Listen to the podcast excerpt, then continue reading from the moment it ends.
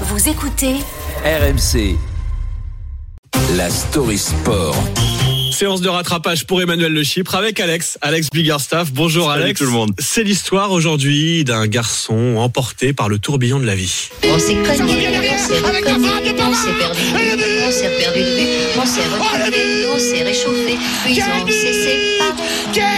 Chacun pour Et Eh oui, entre lui et le public français, ça avait commencé par un coup de foudre en juin 2018 face à l'Argentine.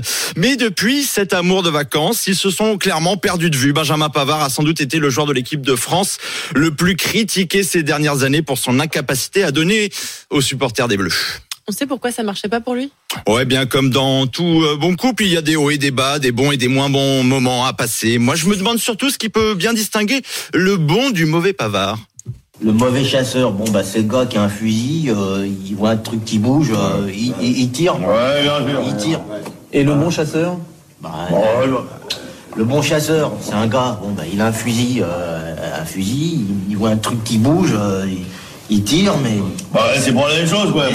Bon, ah, lors de la dernière Coupe du Monde, euh, on a vu que c'était le mauvais Pavard. hein. Euh, disons que niveau romantisme, euh, on a eu droit qu'au préliminaire, hein, puisqu'il n'a disputé qu'un seul match, le premier des Bleus contre l'Australie.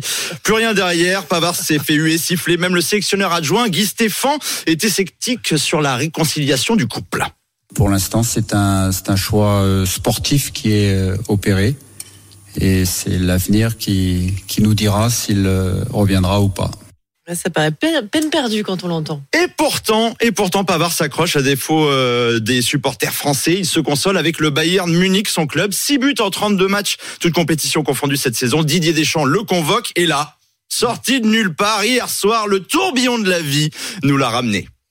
Oh, ballon dans l'axe, il est mal donné, mal dosé. par Rabiot, perte de balle derrière. Pavard La frappe de Pavard Et ça va au fond des filets Oh, frappe de la part de Pavard C'est pas une demi-volée, c'est pas une volée, c'est un ballon au ras du sol qui s'élève, qui va frotter la transversale et qui va dans la lucarne. Il est revenu Il, est revenu Mais oui, il est revenu. revenu. La réconciliation est en marche, Alex. Sauveur des Bleus hier soir avec Mike Magnin.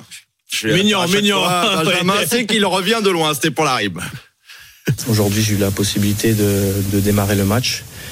Ça m'a plutôt bien réussi, ça, ça a bien réussi aussi à l'équipe, donc, euh, donc tant mieux. Je ne sais pas vous, mais moi, la nostalgie, ça me fait y croire encore pour ce couple. 2018, ce n'est peut-être pas si loin finalement. Mais oui, Benjamin Pavard, le revenant, on va le dire comme Le ça. revenant. Le revenant hier soir, Benjamin Pavard et sa frappe, sa frappe de bâtard. Une frappe de bâtard. Oui, titre la presse ce matin.